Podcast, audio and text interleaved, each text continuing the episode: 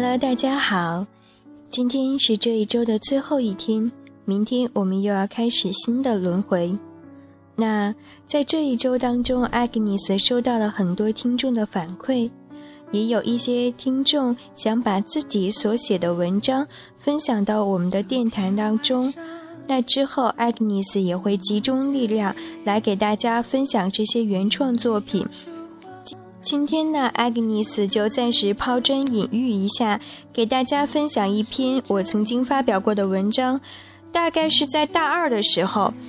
呃，当时这篇文章我其实自己不是特别的喜欢，因为我把很多形形色色、华而不实的词藻全都堆砌在这篇文章当中。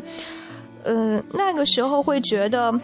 把会收集世界上我觉得很美好的这些词，想把它们全都注入在我的这篇文章当中。我觉得也许这样才能把这个情感表现得更加饱满、更加丰富。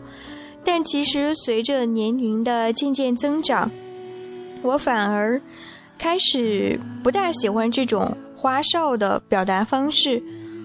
我觉得真实的流露、感情流露应该是。在一种无声胜有声的这样一种情绪当中，自然而然的就演化出来的，而不需要一些刻意的词汇上的、笔法上的、嗯技巧上的堆砌雕琢。那今天暂时先给大家分享一下这篇对我个人来讲意义很重要的一篇文章，那叫做。心上人之死，希望大家能够喜欢。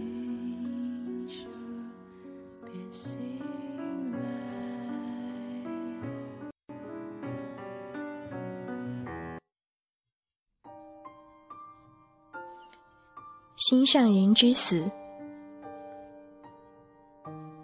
时间告诉我，我有个心上人，他长在记忆深处，被我雪藏。瘦得嶙峋，却有风骨；苍白却不冷漠。他穿蓝格子衬衫，戴黑框眼镜。他读莎士比亚和海子，偶尔也看纳兰。他字写得很丑，因为上天不可能让他完美。他信手走笔，集成词章。他的眼里裹着清凉。抬手低眉，尽是优雅。他，他，他，他是长在旧时光里的历史故事，回肠卷烟般缱绻。偶然告诉我，我有个心上人，我遇见他，心跳会漏掉一拍。他是光芒。它是星光，它是云和灯影，炊烟两片。我看不惯你的漫不经心，看不惯你的出口成章。你如何就可不劳而获？天子禀赋，无需琢磨。嫉妒提醒我，我有个心上人，他指尖划过的地方尽是风景。我打包起冷静，翻山越岭，追逐无休止的奔驰。我吸笔矜持，咀嚼寂静，吞咽冒失。凡他所读，我必诵读；凡他未读，我必尽读。懒将红豆寄无聊，赤心只在争红绡。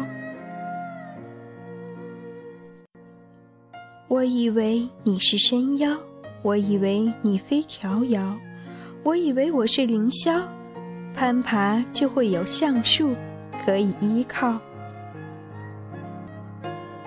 忧愁提醒我，我有个心上人，他不是一棵等在街角的树，我无法那样漫步相逢。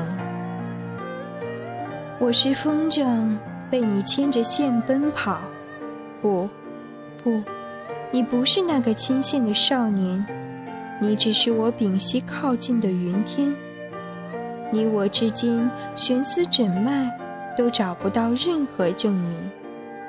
达旦惊醒，浮夸欺骗我的精明。百度摇不醒梦境，枫桥难眠。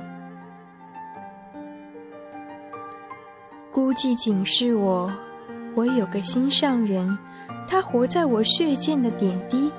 我的每个成长出落，全都浸着他的荼毒。若没此般人物，我如何剑锐刀锋，醉挑银灯？我应该感谢你，我的心上人。是你傲岸的图腾，催促我的日子不安沸腾。热闹是短命的别名，你引我进了富贵的门庭。自此，我的心里装着幸福和清醒。没有你的日子，我猝然长成你的模样，给予路人以才气的假象。命里警示我，我有个心上人，他出现在我维特的日子里，我该回身擦擦浮尘的记忆。看看他还如何叫我痴迷，于是我提着一篮的喜悦与余音，回望你微晕的初阳。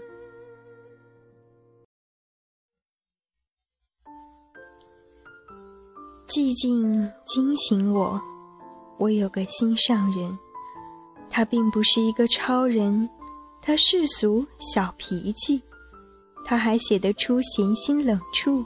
花间无助，可是他却如此低迷顺从，谈笑竟是随遇的忧愁。他笑我如此痴狂，讽我此般幼稚。戏剧惊醒我，我有个心上人，他死在剧情的结尾。他是我溺水时的芦苇，脆弱，但是还能思考。是我抓得太紧太牢，才扯断了冲浪的依靠。我用余光看到他的才情，却从未敢正视他的全景。或许没有看清，或许朦胧骗了我的曾经，又或许真是这惨淡的事情，更改了他的姓名，令得他患病。彼时，我只记认一件事：我有个心上人，他死于寂静，死在十二点的安宁。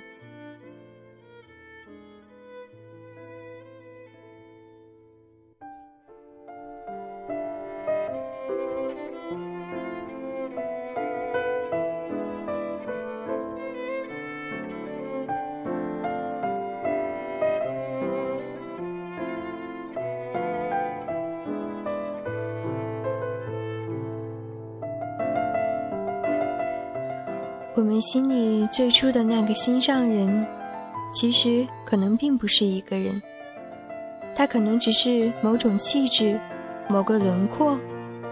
我们在理想当中把这个人描绘的越来越完善，同时也越来越脱离真实。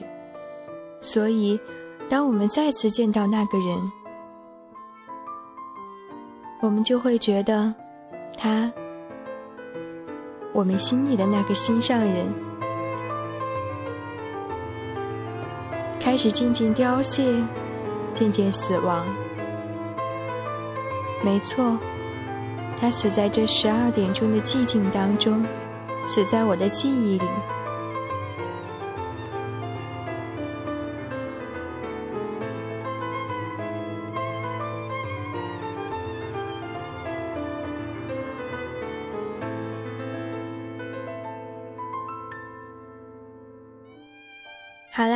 今天的分享就暂时告一段落了。